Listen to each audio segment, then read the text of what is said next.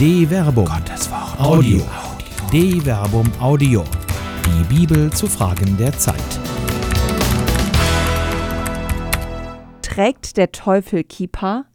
Gegen den Antijudaismus und Antisemitismus in der deutschen Gesellschaft von Till Magnus Steiner.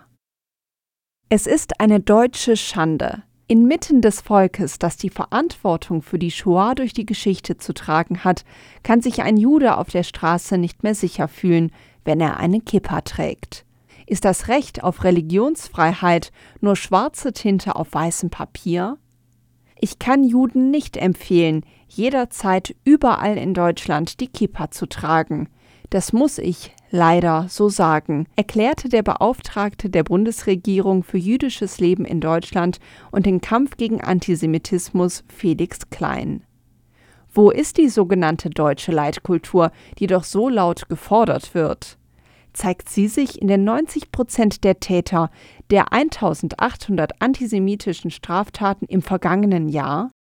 Deutsche Rechtsextreme, eine Minderheit der Gesellschaft, leben ihren Antisemitismus wieder in aller Öffentlichkeit inmitten der demokratischen freien Gesellschaft aus. Und der mahnenden Worte gibt es viele. Doch Worte allein besiegen den Antijudaismus und den Antisemitismus nicht, der sich schon seit Jahrhunderten durch die deutsche und die christliche Geschichte zieht. Schon der Verfasser des Johannesevangeliums ließ Jesus zu den Juden sagen, Ihr habt den Teufel zum Vater und ihr wollt das tun, wonach es eurem Vater verlangt. Er war ein Mörder von Anfang an. Und er steht nicht in der Wahrheit, denn es ist keine Wahrheit in ihm. Wenn er lügt, sagt er das, was aus ihm selbst kommt, denn er ist ein Lügner und ist der Vater der Lüge. Johannes Kapitel 8, Vers 44. Nein, das ist kein Glaubensdogma. Das ist eine Aussage, die es durch die Kenntnis ihres historischen Kontextes zu verstehen gilt. Die jüdischen an Jesus Glaubenden finden keinen Anschluss an das Judentum. Sie werden ausgegrenzt und stehen der Verneinung ihres Messias hilflos gegenüber. Entschuldigt diese historische Einordnung den sich in diesen Worten ausdrückenden Antijudaismus? Nein aber diese historische Perspektive hilft, die eigene heilige Schrift besser zu verstehen und sich nicht die Sicht verstellen zu lassen.